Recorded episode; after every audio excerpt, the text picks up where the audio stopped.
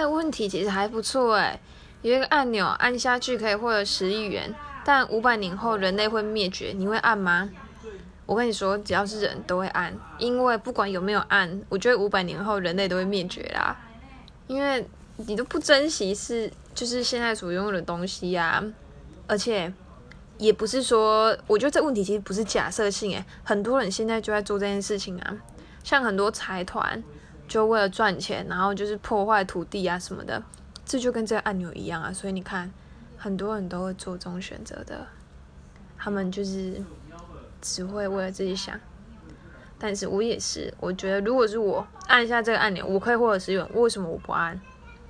对不对？